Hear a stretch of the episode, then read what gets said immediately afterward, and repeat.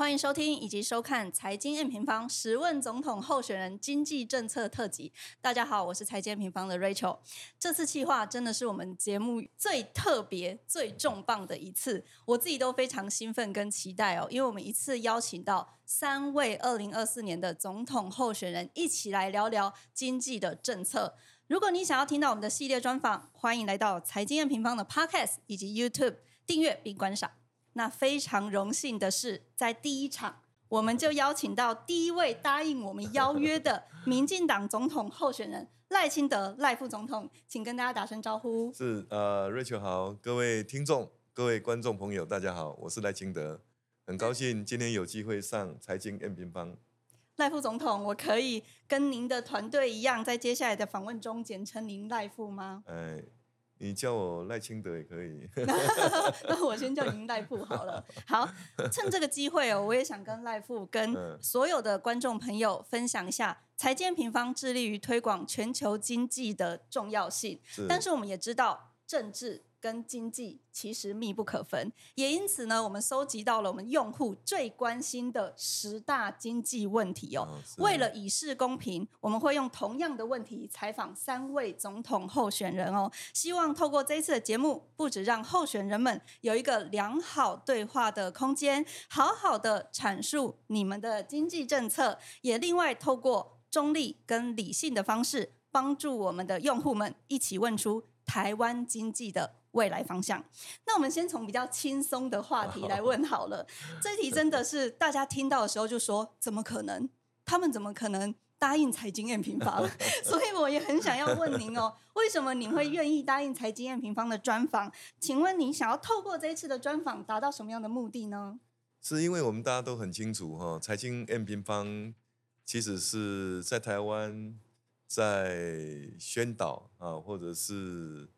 啊，在推动总体经济一个非常重要的频道啊，是，而且成果也非常好，谢谢。那受众呢，很多都是非常关心台湾经济发展的好朋友们，所以我当我接到财经 M 平方的邀请的时候，我觉得很荣幸啊，谢谢，我马上答应。对，赖副真是第一位答应我们的，我很希望能够透过这个平台，能够听听。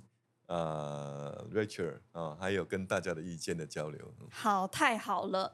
那开头聊完这一题比较轻松的，第二题我们就要真的来聊经济喽，好不好？我们其实，在分析经济啊，或是制定政策，一定都会见往知来嘛。是。我想要请问赖富，您怎么看过去十年的台湾经济？您满意吗？以及看到过去十年，你觉得台湾经济有哪一些优势或者是劣势？是。呃，台湾经过了非常值得记录的财经发展的十年了。是，因为我们如果仔细去回想，过去台湾的第一次经济奇迹是透过生产要素的优势啊，然后建立了第一次的经济奇迹。对。啊！但是在中国加入世界贸易组织之后，是中国开放市场，是那么也提供了相对优势的生产要素环境啊。那时候台商自然而然会往中国大陆移动，对啊。啊，那时候马英九前总统第一次在竞选的时候，跟萧万长对前院长搭配，又提出的一中市场，是擘画了一中。未来，呃，美好的经济愿景是，然后因此呢，就更大量的台商往中国大陆投资。对。那么在这种状况之下，对台湾产生非常严重的冲击。是。因为除了我们大概这二三十年来，我们前前后后，台湾在中国大陆的投资金额大概两千五百亿美金以上，那我们大概有一两百万人。固定在中国，在推动产业是，然后去去发展公司的经济也好，或是帮中国发展经济也好。那相对之下，台湾的产业就空了，是动能就不足了，是是，薪资也停滞了。嗯，那特别是因为生产要素价格均等化，因为一开始他们是相对低嘛，对对，当两个经济体。那么越来越衔接的时候，台湾的生产要素就包括薪资，包括各方面都没有办法提升了。是，所以过去有相当长的一段时间，台湾是相当辛苦了。那么一直到蔡英文总统上任之后，嗯，那我们积极的药物就是希望能够重新打造台湾的投资环境。对，所以我担任院长的时候，一个主要的工作就是检讨水电、土地、人力、人才啊，松绑法令、改革税制等等问题。懂，就是希望能够建设一个相对比较好的投资环境，嗯，欢迎台商凤还巢。那另外呢，我也提出了呃欢迎台商回台投资专案，还有鼓励立足台湾的企业加码投资台湾。第三个呢，我们也协助中小企业在台湾能够更进一步的生根发展。是，那在这三大政策之下，我又提出了投资抵减，是啊，然后希望台商能够回来。那从二零一八年到现在，我们也成功的欢迎到超过两兆元的投资回到台湾来，是，大概也创造了十四万多个工作机会。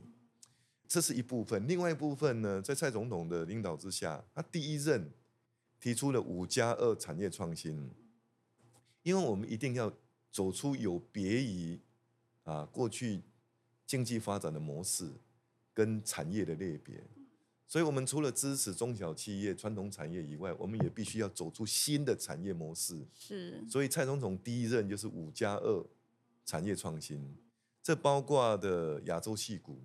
也就是 ICT 产业了。是。那第二个呢，也包括了绿能产业、是。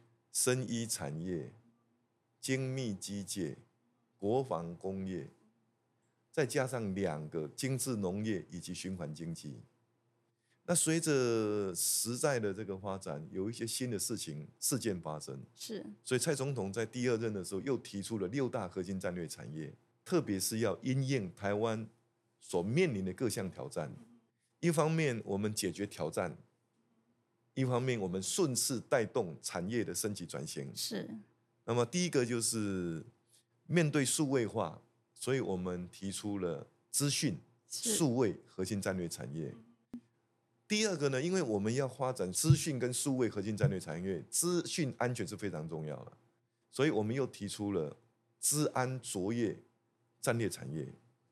第三个呢，因为我们又面临二零五零净零转型，对，所以呢，我们也提出了绿能、再生能源核心战略产业。是。第四个是，因为啊，我们这个科技的发展在医疗上面有长足的进步，特别是面临了 COVID-19，所以我们提出了精准医疗核心战略产业。是。那台湾也面临中国的威胁，并吞的威胁。所以我们又加了两个核心战略产业，包括民生战备核心战略产业，还有国防对啊战略核心战略产业是这个是在产业面是。那另外一方面呢，在贸易方面，我们也提出了新粮降政策，也就是说，我们欢迎台商回到台湾来。那如果说他的公司或是这个产业别已经不适合台湾发展了，是。但是他必须要另择一个新的生产基地，我们协助他到这个东南亚、印太地区。OK，好，所以这几年来我们看到了哈，我们我们看到，二零二一年同年，台湾对印太国家的投资总额是五十二亿美元啊。OK，也就是说，十年前呃，中国大陆是台湾最大的投资标的。嗯哼，我们大概每一百块钱。有七八十块，七十八块左右是投资在中国大陆。对。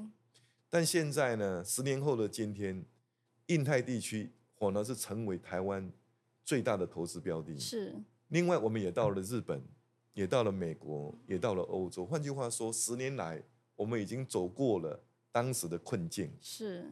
我们不再把鸡蛋都放在同一个篮子。对。那我们已经走向世界，迎迎向未来。那我们。以二零二二年对外的贸易来看，是比二零一二一六年马前总统交给蔡总统的时候，我们对外贸易增加百分之七十。是。那另外呢，我们 GDP 大概在二零一六年大概十七兆左右，是。二零二二年已经到二十三兆左右了。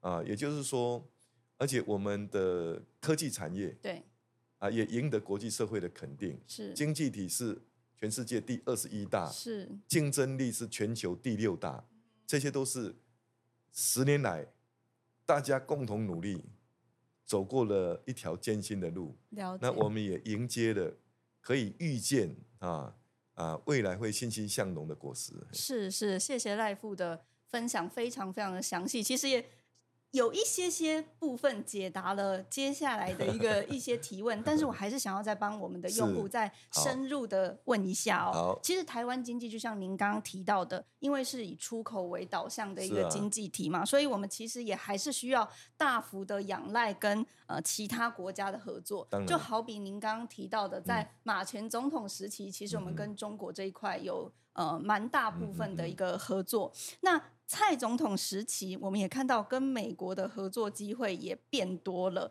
所以很有趣的事情是，根据经济的数据，我们这边只聊我们经济的真实看到的一些数据哦。不论执执政上是靠向中国还是靠向美国，其实，在这一段期间，就是两位总统在执政的期间，其实 GDP 以购买力评价来看，都是有成长的，甚至成长四成以上。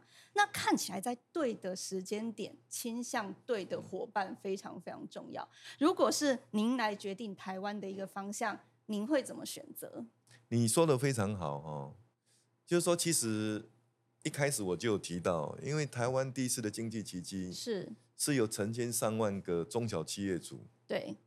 不辞辛劳，提着零零七的手提箱对。到全世界去争取订单，是，然后客厅及工厂对。不眠不休打下来的成果。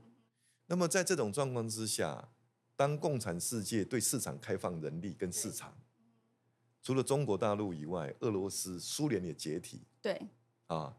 那么甚至有一些集权的国家也同样欢迎经济的发展。对在这种状况之下，台湾过去以这个生产要素对为优势的生产模式已经不在了。对，所以台商到中国去是很自然的事情，是是是，有不得不然的情况。那我认为台商走出台湾到世界去，这是代表台湾国力的延伸啊对啊。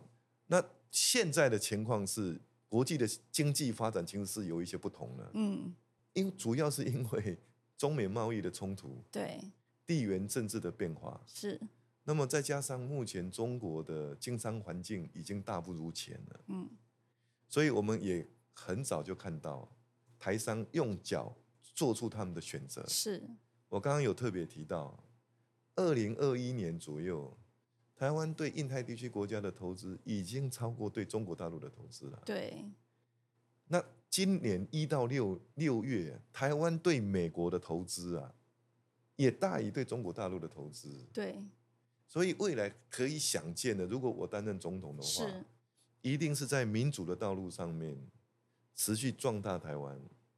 那么在就经济的发展而言，如果我们台湾的企业留在中国大陆发展比较有利，嗯哼我们还是要协助他，是还是要帮助他。了解如果他到印太地区比较有利，我们也要协助他，帮助他。到日本、到美国、到欧洲，我们政府都应该要持相同的态度。了解那但是呢，我们总是希望台商能够回到台湾来。对为什么？因为回来台湾，对我们才有工作的机会嘛。啊，有工作的机会，薪资才有可能提高，对。然后社会才有可能稳定。对。所以换句话说，政府的责任啊，嗯。就是要跟其他的国家竞争我们我们自己的企业啦，对。并不是说因为他们是是我们国家的企业，是。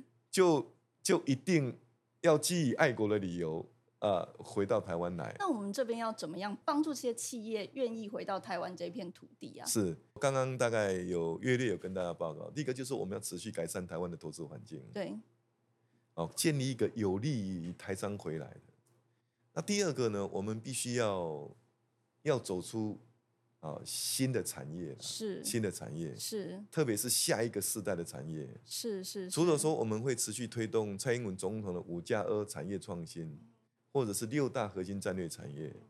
那我认为，因为中美贸易冲突，嗯，红色的供应链对。没有得到信任，嗯，啊，这给予了台湾机会，嗯嗯嗯，啊，所以这个有五个信赖产业，嗯，对台湾相对有利，嗯嗯，第一个就是半导体，对，第二个就是人工智慧，对，第三个就是军工产业，第四个是安控，哦，安全控制，然后伺服器。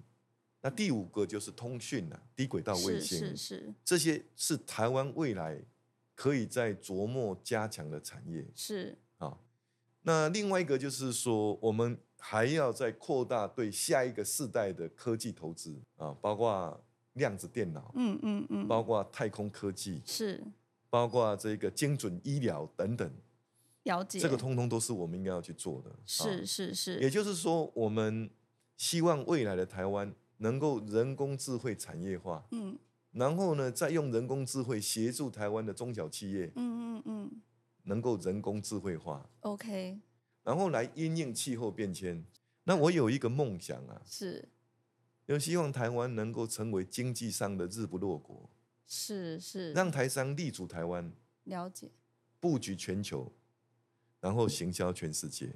在您提到的这个“日不落”的这个落国的这计划里面呢，我想请问，我们有没有面临到一些阻碍？包含像您刚刚提到的这些印太战略啊、印太经济框架往印太走，或者是呃蔡英文总统推的新南向等等，又或者是我们现在希望可以去签订 CPTPP 这些呃贸易的协定，那我们有遇到什么样的阻碍吗？或者是我们应该要怎么样突破？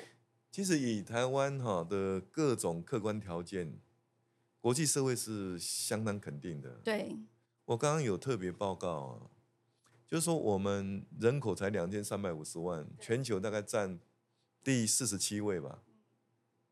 我们的面积才三万六千平方公里，全世界在占第一百四十。可是我们的经济体是第二十一大，竞争力是全球第六大。那另外呢，我们民主、自由的指数都是亚洲民主的灯塔。对，那就是因为中国的阻挠嘛，这个是大家都了解的事实。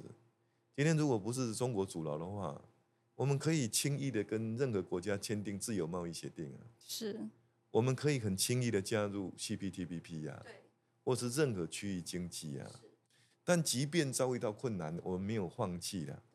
我们也没有放弃的权利，我们就是一要克服各种困难了。所以我刚刚特别提到了，就是说我希望最终我们的企业可以成为日不落国，也就是说太阳不管在什么时候、什么地方升起，都可以照到我们台湾的企业。是。那除了说让他们立足台湾以外，也能够布局全球。是。啊，那如何让他们布局全球呢？我们现在这一两年积极的跟一些印太的国家，嗯。签订投资保障协定，对。那我们也在跟美国、日本、欧盟洽签，对，避免双重课税。是啊，这一块是有进展的吗？都有有在进行，OK，有在进行啊。是，也就是让我们的企业可以方便到外国去设据点，台湾也协助台湾的企业去并购其他国家的企业，让他们能够壮大。OK，啊，这样可以的话布局全球。那为了要让台湾的产品能够行销全世界，我们必然要去解决关税的问题。是，这就是我刚刚提到的，啊，加入 CPTPP 或者是签订自由贸易协定。嗯，但是我们虽然遭遇到困难，我们也成功的在最近和美国签订了二十一世纪贸易倡议。OK，第一阶段已经签署完毕，目前正在很顺利的进行第二阶段。是，那也不仅仅成功的跟美国洽签二十一世纪贸易倡议。我们也跟英国签订了深化台英两国经贸关系备忘录。现在经济部也在跟印太还有两个重要的国家，嗯，在洽签类似的合作协定。是啊，是是。那加入 CPTPP，我们已经递件了。是啊，也就是说，这一条是必然是台湾要走的路。是，虽然遭遇到困难，我们没有放弃。我们尽我们可能来达到我们的目标。好，希望真的可以顺利的发展哦。那刚刚其实赖富也提到了蛮多产业这一块，台湾其实具有竞争力的。是啊。那我们就来聊聊产业的发展 好了。是。其实呃，纵观整个台湾，就像您提到的，对，其实台湾以外销为出口导向。那除此之外呢，像这种电子产品、资通讯。又占我们台湾的外销订单超过六成以上，所以其实非常非常高。但是这个过度集中好像也会延伸出来一些问题，像是财建平方很大量在研究循环嘛，我们就会发现说，像电子的产业，因为它有库存，所以库存可能就三到四年会经历一波的去化库存的循环，像一二年、一五年，甚至一八一九年，或者是去年到现在，我们都有发现。经过这种库存或资本支出的循环，每一次发生这种循环的时候，台湾的经济就会出现很明显的波动。那我们是否打算会在产业上面分散一些风险？比如说参考像是韩国的这种影视文化产业啊，或者是加强像是日本的观光产业啊，您这边会不会有一些其他的计划？我们必然呢，哈，嗯，我们的产业一定要多元，对，因为台湾的人才。就是多元的人才啊！对，俗语有你讲嘛，一种米饲八种人啊。是，无可能一种产业啊饲哈几人。对。啊，我也我也常讲，不是每一个人都有能力到工业区去上班，所以必须要提供各种不同的产业。对。那我也特别利用这个机会跟我们所有的好朋友分享。好。其实台湾不是只有半导体产业，我们半导体产业当然很强了。我们的 IC 设计市占百分之二十四点三。对，我们的晶圆制造大概超过百分之六十，市占占百分之六十。那我们封装测试大概是占全球五百分之五十以上。如果是先进制程的话，大概是百分之九十以上。我们的确是很强。是。可是台湾不是只有半导体产业而已。我不知道呃，Rachel，你你你有没有带 iPhone 的手机哈？iPhone 手机百分之三十七的成本是在台湾的公司生产制造。对。Notebook 是百分之八十的成本在台湾的公司生产制造。对，我不知道你有没有开开那个 Tesla 的这个车子，Tesla 车子到百分之七十的成本在台湾生产制造。是，如果你是骑自行车的话，高阶的自行车，台湾的产销外销是第一名的。没错。然后呢，我们的精密机械啊。啊，工具机，嗯嗯嗯，是全球第五大输出国。是，我们的螺丝啊，每全球每六个就有一个是台湾生产制造。我这两天呢，我有去参加一个一个展览，就是纺拓会哦所举办的台北纺织展。是，哇，相当令人钦佩。在我们的印象中，它应该就是一个传统，嗯哼，甚至一个夕阳的工业嘛，嗯。你如果去看的话，这完全不是这样子，欣欣向荣。嗯，他们走出自己的路了。嗯嗯嗯，他们从一九五零年代吧，从进口原料，然后再透过台湾的石化产业提供人造纤维，是后来进口棉或是毛等天然纤维，然后生产制造，从这个纤维、人造纤维到纺纱织布、染整、成衣。然后设计、销售、生态，嗯哼，他们现在全台湾大概有四千五百家，嗯嗯嗯，创造十四万个工作机会，嗯，而且难得的是什么？它是全台湾第四大顺差贸易产业，一年替台湾赚一千五百七十几亿的台币，是，这当然要很多元。那我在行政院的时候啊，为了要去发展影视产业，就是第八大第八大艺术。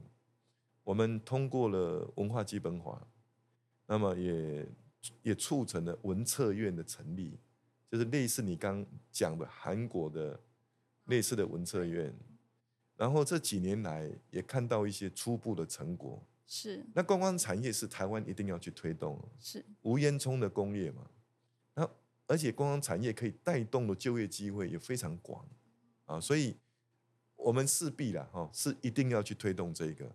而且不是只有你刚刚提到这些，我有一个另外的一些理想，是希望台湾能够均衡发展。是，在均衡发展，除了说科技产业要支持，那传统产业、中小企业要支持，特别我想要持续去推动地方创生产业，或者是社会企业，或者去支持在地的产业，让年轻人可以回到故乡，发挥他们的梦想，运用地方的资源，然后来创业，也解决地方的问题，同时也可以回到家，跟家人在一起，是让故乡的父老可以有含饴弄孙的机会。是啊，所以你刚刚讲的没有错，我们不应该只松只重视单一的产业，是没有，我们应该要多元去发展。那目前政府也是朝这个方向推动，未来我领导国家也是朝这个方向。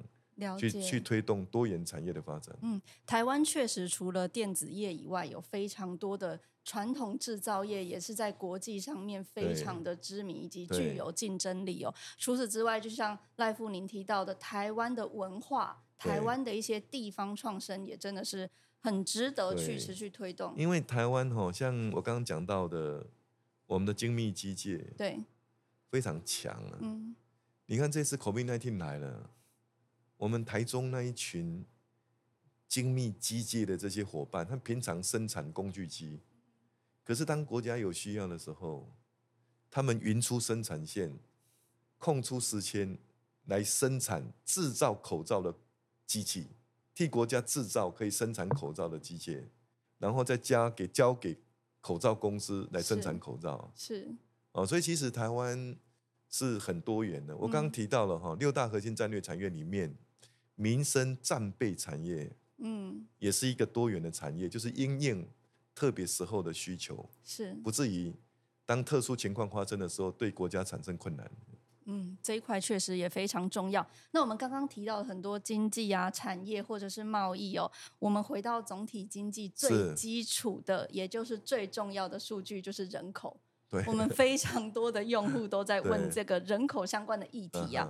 事实上，影响国家 GDP 最关键就是人口发展的嗯潜力。我们回头来看台湾好了，台湾在一九九三年就进入了高龄化的社会嘛，也就是说，六十五岁人口占总人口的比例，在一九九三年已经高达七 percent，在现在今年二零二三年是十七 percent，再过两年可能会到二十 percent，所以其实。台湾已经接近要进入超高龄化的一个社会了。那除此之外，台湾的人口也连续三年呈现负成长。我想请问赖富，这背后可能造成的问题其实非常明显，包含像是劳动力的不足啊，或者是政府税收的减少啊，社福支出过大等等。您怎么看这一块，以及您怎么克服这样子的状况？是人口问题已经是国安问题啦。对我考大学联考的时候，四十几万人，对，你可你可能诶、说不定少一点哈。那我当院长的时候，新生儿一年大概十八万多了啊。马前总统时代大概都有二十几万人，其中有一年只有一年大概是十七万多。那蔡总统的时候，啊又逐年减少。对啊啊，我在行政院的时候，我们也去盘点到底是什么原因。对政府必须要才提出有利的政策来解决这个问题，否则的话，带来国家社会的冲击实在是太大了。就像你刚刚讲的啊，那后来我们发现，就是说，即使是有结婚的话，他所生的小孩的数目啊，其实差不多是符合标准的，接近二。哦，是台湾人出生率之所以降低，是因为很多人不结婚很多人没有结婚。OK，啊，所以我们那时候就提出了哈两个啦，两个政府有能力做到的事情。是啊第一个就是说，他想生，可是因为经济的原因他不敢生，对或者是他想结婚，因为经济的因素他不敢结婚。哦，一个经济因素，另另外一个就是说他想生，可是生理的因素，哦，他没有办法生 OK，所以呢，要解决经济的因素，我们提出的零到六岁国家一起养这个政策啊，也就是说，零到六岁你如果在家里自己带，第一胎政府给你五千块，第二胎给你六千块，第三胎给你七千块。嗯，如果是零到二岁，你到外面让人家带，公立托婴中心，政府一个月给你第一胎五千五，第二胎六千五，第三胎七千五。你如果零到二岁去保姆那边带，可可是保姆有参加政府的总公共化政策，第一胎政府给你八千五百，第二胎给你九千五百，第三胎给你一万零五百每个月。如果二到六岁你去念幼儿园，念公立幼儿园，家长只要负担一个月一个孩子一千块。你如果参加非营利幼儿园，就是由财团法人成立的幼儿园，家长一个月一个孩子只要负担两千块。是。你如果去参加准公共化的私立幼儿园，家长一个孩子一个月只要负担三千块，其他都是政府出。政府一年投注在这里的经费一千一百亿左右，就是要降低年轻夫妇养儿育女的负担的经济因素这一块。对，让他敢结婚，让他敢生育，敢生育，敢生育。那另外一个就是说，他生理的因素他不敢生，对，所以呢，我们就补助他人工受孕的这个经费。所以从二零一八年到现在，也成功的帮助了一两万对夫妇圆了他们的梦。哇，OK。那另外一个就是说，我们当然鼓励自己生，如果不够的话，我们当然欢迎其他的国家的人力到台湾从事我们的产业工作。所以那时候我有提了一个新经济移民法。欢迎中阶技术工啊，除了白领阶级是啊进来以外，我们欢迎中阶技术工也可以进来。是，我举个例子来讲，之前呢，我们规定在台湾待了十二年之后就一定要回去。对。可是他能够待到十二年，对公司来讲，他应该具备相当程度的技术，嗯，或者是管理的专业等等。让他继续留下来。对，我们应该让他继续回来，因为你回去啊，等于帮助他的母国。对，或者是被日本、韩国挖走了，我们应该让他继续留下来。那留下来一段时间之后，如果他符合一些条件，我们可以给他居留权嘛？是是，了解。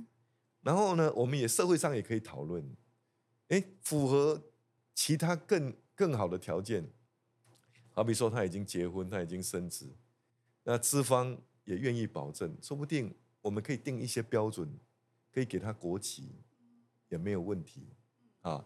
也就是说，我们提新经济移民法来欢迎白领阶级，嗯，欢迎中阶技术工，嗯可以进到台湾来充实我们的人力的。了解。我们要了解，就是说，台湾经过几十年的努力，有许许多多的国际级的公司，有一些是国际的公司来到台湾投资，像 Microsoft，像这个 Google、Amazon 这些等等。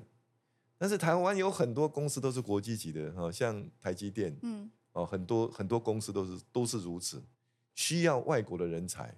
那为了要让白领的阶级方便来到台湾，对我那时候有提出一个哈啊人才的延揽的这个条例，特别针对白领阶级，然后也提出了就业金卡。啊，我当时是在行政院发出第一张，我发给的是谁呢？就是 YouTube 的创办人。陈世俊，嗯，他是零零零零一号，那现在呢，大概已经花出去了大概七八千张就业金卡，是解决他们在台湾居留所面临的一些问题了。所以在这一块也会相对的开放，包含希望劳动人口可以回来。对，也就是就是回答你的问题，就是说我们一方面鼓励自己生育，嗯，营造一个更好的养儿育女的环境。对，那第二个呢，我们也欢迎外国的人才来到台湾。来协助我们台湾产业的发展。是是是，那我们刚刚聊到的这个生育率跟劳动力人口回归的问题啊，那我们的用户还是会有一些担心下一代未来发展的环境。举个例来说，薪资这一块会不会受到影响，或者是现在过高的房价？我们先来聊聊薪资好了啦。台湾过去二十年的经济成长，其实反映在经常性的薪资上面。确实，过去十年我们的薪资从新台币大概。三万七千三攀升到四万五千五，最新的数字。但是对比实质经常性薪资，就是呃排除通膨这一块的薪资的话，在二零二零年后就停在大概四万三千元左右的一个部分，也就是说难以追上通膨的一个状况。那您观察当中有哪一些瓶颈？为什么我们的薪资没有办法追上通膨？那这一块我们要如何解决呢？是，嗯。我先回答你这个问题之前，我再补充哦。刚刚讲人力的部分是，就是我们希望女性也能够在职场上追逐她的梦想，是实现她的梦想。就像 Rachel 你这个样子，谢谢。那女性离开职场有两个重要的点了。对，一个就是生小孩，没错，她想要照顾小孩，没错。所以我们提出零到六岁国家一起养。另外一个是她在五十几岁的时候，父母亲年纪大了，她为了照顾父母亲离开职场，所以政府呢，蔡英文总统上任之后。是相当有规模的推动长照二点零，是是是。那我们一年大概投下了六百五十亿左右，在全国建制了一万两千多个据点，嗯，目前有九万多个社服员，嗯，啊，在帮助我们这些身心障碍或者是年纪大的，嗯，相较马前总统时代大概七百多个据点，嗯，两万多个长照服务员，啊，那目前现在的长照服务员。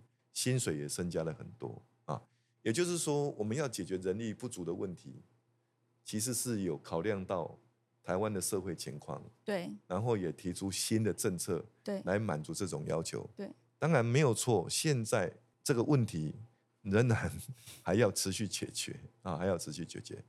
那另外一个就是 Rachel，你刚刚讲到了这个薪资的这个问题哈，就我这边有一个数据，就是说全台湾。目前呢，哈，平均薪资大概是五万七千块钱。嗯，啊，那没有错了哈。就像你刚刚讲的，说是还没有没有追上经济通货通膨的这个问题哈。那我认为了哈，我认为第一个，我们就是一定要产业要升级。对。啊，然后呢，我们我们的薪资才有可能提升。对。当薪资提升的时候，才才有可能跟得上。通膨的问题了，对啊，而这是为什么我们要改善台湾的投资环境，让企业可以回到台湾，不至于台湾的产业空洞化。嗯嗯。那第二个就是说，我们一定要有新的新的产业进来。嗯。不管是五加二产业创新、六大核心战略产业，或者是我最近提出来的五大信赖产业，甚至以更积极的投资下一代的科技创新。人工智慧产业化、产业人工智慧化，嗯，或者是精准医疗等等，这些都有助于啦薪资的提升，因为这些工作相对来讲，嗯，附加价值比较高嘛。对，啊，对，就是一方面投资机会多，工作多，当人力供不应求的时候，它价格会提升。没错。啊啊，另外一个方面就是说，你单位的工作附加价值高的时候，薪资。也会提升，也会提升啊！这个是我们要去走的路。嗯，那我对未来是充满信心，因为全球智慧化的时代来临了。对，人工智慧啊，启动了这一波的全面智慧化。对，你看未来会有智慧生活、智慧交通、智慧医疗，还有智慧旅游、智慧防灾、智慧城市。智慧国家什么都智慧，在这种状况之下，台湾几十年来的努力，我们有很强的基础工业。我刚刚讲的，我们的精密机械很强，我们也都是造园产业，还有我们的客制化能力很强。嗯，啊，我们的这产业的生态聚落很完整。嗯，在这种状况之下，我们又拥有半导体跟 ICT 产业，刚好会满足未来。全球智慧化时代的产业需求是是，另外一个是国际歧视的变化，相对也有利于台湾。怎么说？因为地缘政治变化，全球新的供应链在重组，需要一条信值得信赖啊、公平贸易的产业链。那刚好也把集权主义做了一个相对程度的区隔。在这种状况之下，民主、自由、法治的台湾。而且台湾的产业，不管是商品或者是信用，其实国际社会都肯定了。是，所以我们只要持续的在民主的道路上壮大台湾，然后呢，提早了对下一个世代的产业进行积极性的投资，然后我们方向正确，好好去推动台湾的经济会越来越好。那你刚刚所提到的，我们的薪资自然而然。也会提升。我延伸请教一题，刚刚您提到的供应链重组的问题哦，在现在的这种变动的局势上面哦，供应链其实很多的厂商也会去思考，不是只是在单一的经济体或单一的地区去部件他们的一个供应链，他们其实是会开始分散。在这一块，我们要怎么样吸引就是这些厂商留在台湾，或者是您其实前面也有提到鼓励他们来到台湾这一块要怎么做？嗯，基本上啊哈，我们要有新的产业，外资才有可能进来。对，就在蔡总统上任之前，其实台湾的投资标的不足，是不要说外资进不来，连国内的资金都无都无从投资啊。台湾经过几十年来努力，我们的金融机构的资金大概六十几兆，嗯，保险公司大概三十几兆，加起来大概近百兆。如果再加上资本市场啊，这个股市，我们大概也有一兆多元的美金对的这样的规模。对，所以台湾钱是很多的，但要有投资标的。是所以在蔡总统上任之后，我刚刚讲了五加二产业创新，六大核心战略产业，特别是风电，欧洲、日本都到台湾来投资，所以我们要有投资标的啦，要新的产业，要有新的产业。嗯哼，啊，第二个就是说，台湾的投资环境要好。对，啊，同时就是进到台湾来工作的一些行政的措施，我们应该要更加友善。是是是，更加友善，因为我们不会也，因为台湾在过去这方面的制度，相较一些国家来讲，我们是比较保守一点，所以这一部分我们也应该要去做。OK，那我个人并不是说所有的产业都要回到台湾来，因为台湾就这么大，我们也没有办法容得下所有的产业，特别是啊这个以这个生产要素驱动的这些传统产业。嗯，但是呢，我们可以协助他们到印太，是然后到其他的国家，经济体，我们也嗯协助他去并购。这个就是我刚刚一开始讲的，我希望台湾的经经济可以成为日不落国，是。一方面立足台湾，另一方面布局全球，第三个是产品可以行销全世界。好好，那这一块其实呃，赖富也提到了相当多的一个政策哦。那我们回到刚刚提到的人口薪资，再来另外一个议题，就是大家最关切的房地产，因为我们知道它其实这三者是环环相扣的嘛。尤其呃，我们大家在讨论薪资怎么会涨那么慢的时候，也会一直在想说。房价这一块涨那么多，我们也买不起呀、现在的薪资，那过去一年多，其实全球快速的量化紧缩，我们会发现房地产的波动变化其实很大，像是中国的这个烂尾楼的一个事件，嗯或者是南韩这一块的一个因为全租房的制度延伸出泡沫化的一个风险。那您觉得台湾的房市会有泡沫化的风险吗？嗯除此之外，我们的房市其实过去五年真的涨很多又很快。过去五年，台湾的台北市的房价啦，根据新意房屋的一个计算，台北市的房价涨了二十三点三嗯 percent，但是那是台北市，台北市是涨最少的。如果我们看新竹，我们看台南，我们看桃园，都是五成到一倍这样子的涨幅哦。我们想知道你是怎么看台湾的一个房市，以及你在政策上面有没有什么样的方向？是谈房市之前，我们先来谈哈、全球的资金背景。好，其实国际社会采取宽松政策，对，已经大概我看十年有了，从二零零八年之是啊大概十几年的都嗯，一直到现在，特别是 COVID-19 期间，全世界各国都大印钞票。对，那么这些钞票到最后都跑到哪里去呢？房市股一部分是跑到房市嘛，所以就房地产就推波助澜，不断的攀升。，对背景其实是这个样子的。是啊。那第二个就是说，台湾在全球的这种背景之下，没有错，也房市也不断的在上，在在上升。嗯，这对对许多人来讲，特别是年轻人来讲，会产生相对剥夺感啊。所以这个政府就是要去面对，要去解决这个事情。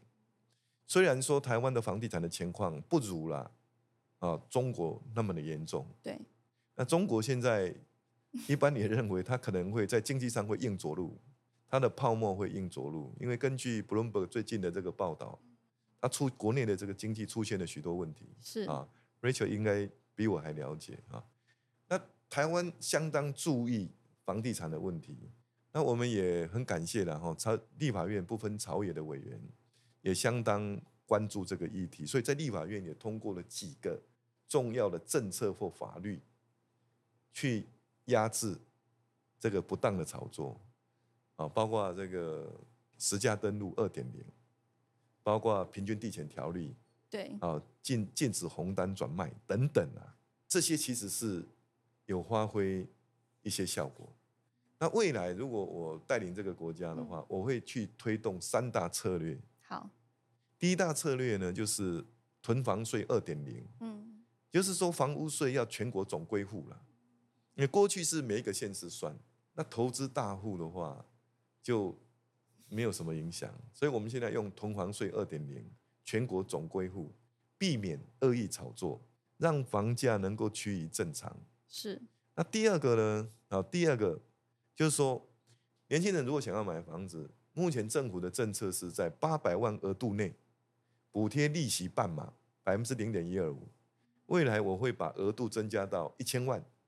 另外再补贴一码，也就是总共利息补贴百分之零点三七五，方便年轻人想要购物的时候，他可以去购物。嗯，那第三个是社会住宅的政策，蔡英文总统是台湾第一个推出社会住宅政策的总总统。是，那么他的社会住宅包括两个，一个是自己新建，另外一个是包租代管。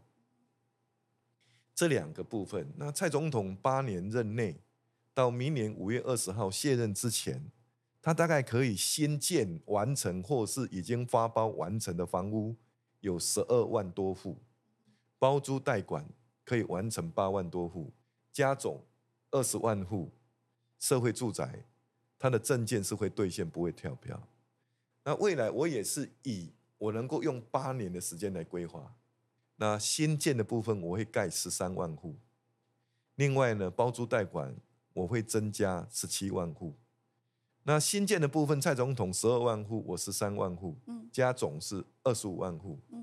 包租代管，蔡总统是八万户，我新增十七万户，加总也是二十五万户，两个加起来就是五十万户。另外还有一个就是直接的租金补贴。嗯。大家应该有注意到，苏贞昌院长有一个三百亿的租金直接补贴给给这个租户啊。那这一部分，蔡总统大概一年可以已经做到二十五万户，我会另外再增加二十五万户，五五十万户，嗯哼，这样加个三个加起来就一百万户。那我为什么要做做到一百万户呢？因为根据内政部的资料，目前有租屋需求的总户数对八十几万户是，所以呢，我们建制一个一百万户有新建的社会住宅，嗯，有包租代管的社会住宅，也有直接租金补贴的，一百万户。有有些年轻人会担心说，你直接租金补贴没有用啊，因为房东如果不不申报的话，我就领不到租金补贴啊。那这一部分政府也有做三个配套措施。是，第一个就是说税负减免，你的房屋税，房东了哈，房东如果申报啊，就是有人给他租房子，他有申报的话，他的房屋税比照自有住宅，并不是像以往比照商业用。另外一个就是综合所得税，嗯。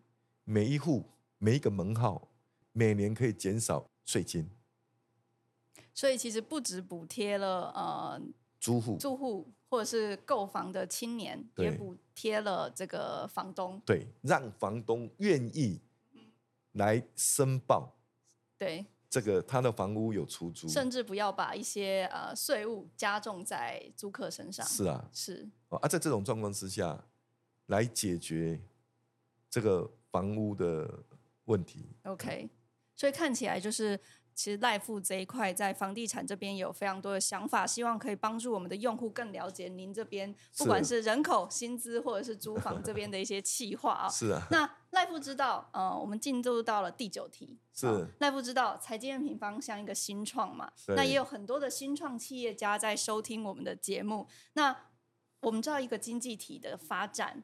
其实创新非常非常的重要，我们也都很希望能为这个这片土地带来一些改变。像我们这样的新创单位，你会想要怎么样帮助我们？哇，瑞秋，你们真的是不容易，了不起啊！哈，我我真的对你们非常佩服。谢谢谢谢。啊，当然我也知道你们走过一条辛苦的路了。那我在院长的时候哈，有希望能够协助年轻人来创业。对。因为我特别要再讲一下，就是说我们第一次的经济奇迹，是成千上万的中小企业主不辞辛劳，带着零零七的手提箱去世界争取订单，过客厅级工厂辛苦打造而成。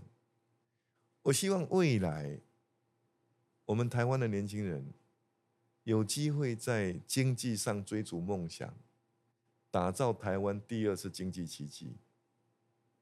靠的方式就是创新、创业，是啊，也就是说，我未来要推动以创新为动力的经济发展模式啊。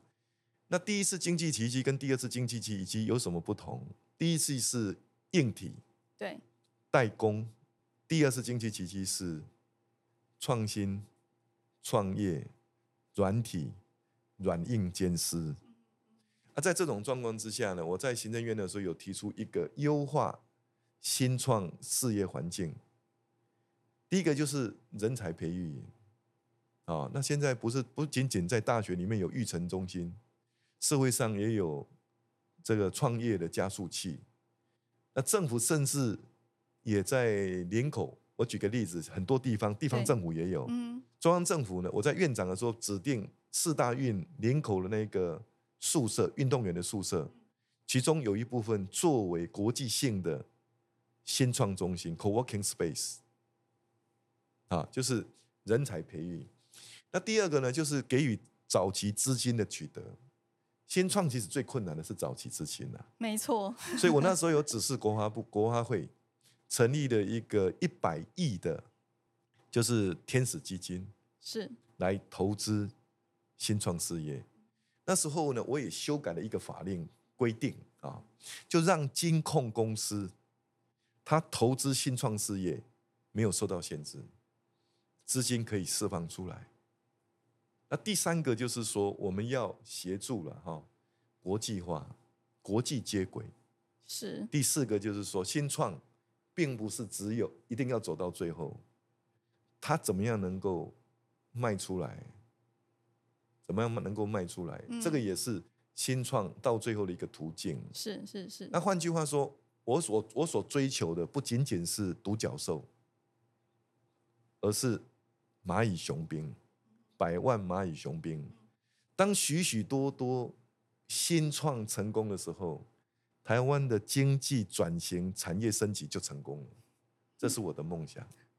感谢赖富对于新创发展的重要性呢。我想要再延伸问一小小题，你说，就是像呃，我们像我今年九月的时候才刚去美国嘛，是，然后我会发现说，其实呃，我们在谈刚刚您提到的资金上面的时候，确实在台湾这边还是会有一些些的限制。那我们要怎么样引入更多的一些外资来去协助台湾这样子的企业？之前哈。呃，我们科技部也有带台湾的新创业者去戏谷，是，那也有到日本去做 presentation，啊，然后让大家能够知道台湾新创目前的情况，能够招募到国际的资金。那未来我有设定了一个目标了，啊，就是说我希望未来啊五年内。能够创造两万个新创工作机会，是一年呢？不管是政府、金控，或者是这个创投，投到新创的市场，能够有一千五百亿。嗯，所以在这一块是有机会开放的。对，那我希望十年后台湾是新创解决方案的输出国。太好了。谢谢赖副总统这一块呃的一些建议跟一些他想要带领的方向哦。那我们进入到十问总统候选人第十题了。啊，你说赖副知道现在非常流行一分钟短影音，所以我想要给您一个挑战哦。是。您针对台湾经济用一分钟总结您想带领的一个方向，一分钟，我们计时开始。好，各位听众、各位观众朋友，我是赖清德。未来我希望结合台湾社会各界的力量，推动国家希望工程，在经济上能够打造创新房能的台湾。我有一个梦想，我希望台湾能够成为经济的日不落国，让台湾的企业可以立足台湾，布局全球，也能够行销全世界。啊，我未来我会优化新创环境，让年轻人更有机会可以追逐梦想，让他们能够成功。那同时呢，啊，我也会大胆的投资下一代的科技创新，不管是人工智慧啊，或者是啊低轨道卫星、量子电脑等等啊，让台湾在未来全球智慧化的时代能够立于不败之地。我希望啊，台湾。未来在这块土地上面的国人同胞，年轻人可以看见希望，壮年人可以实现梦想，老年人可以拥有幸福，弱势者可以得到照顾。敬请大家能够支持，谢谢大家。谢谢赖夫。那最后剩下一点点时间，我们可不可以来进行一个很轻松的快问快答？好啊。因为我们的用户其实也很想要了解赖夫不一样的样貌哦。那我们就开始喽。第一个是。我们的用户是台南人，他说赖富曾经当过两届台南市长。是，我们知道台南人都非常喜欢吃甜的嘛？那请问您饮料都喝几分糖？我喝都是喝全糖啊。哦，你都喝全糖了，真的很台南。不，因为因为哦，他是这样，他全糖是当初这个呃，好比如说老板嘛，是他设计原料。哦，设计那个产品，它就是这样设计，它就是这样设计的，所以它是最原始的设计啦。啊，当然你是基于健康的话，所以你可能会半糖嘛，甚至无糖嘛，是啊，对不对？应该是这个样子吧？是是是啊，所以我在想说，我固然喜欢喝全糖的珍珠奶茶，但我并不鼓励 大家一定要跟我一样，特别是年纪大了哈，或是身体有。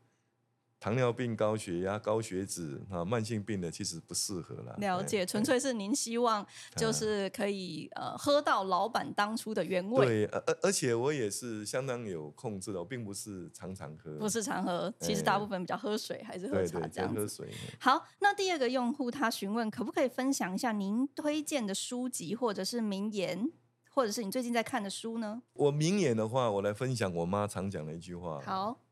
哦，一枝一枝草，一点露，天无绝人之路了。哇，这是我的座右铭。是是是。哦，顾名思义嘛，哈，这是在鼓励每一个人。没错。我妈的意思是说，即使我们是一棵小草，不如大树高大，但老天爷在降它的露水的时候，也会照顾到小草。好棒哦。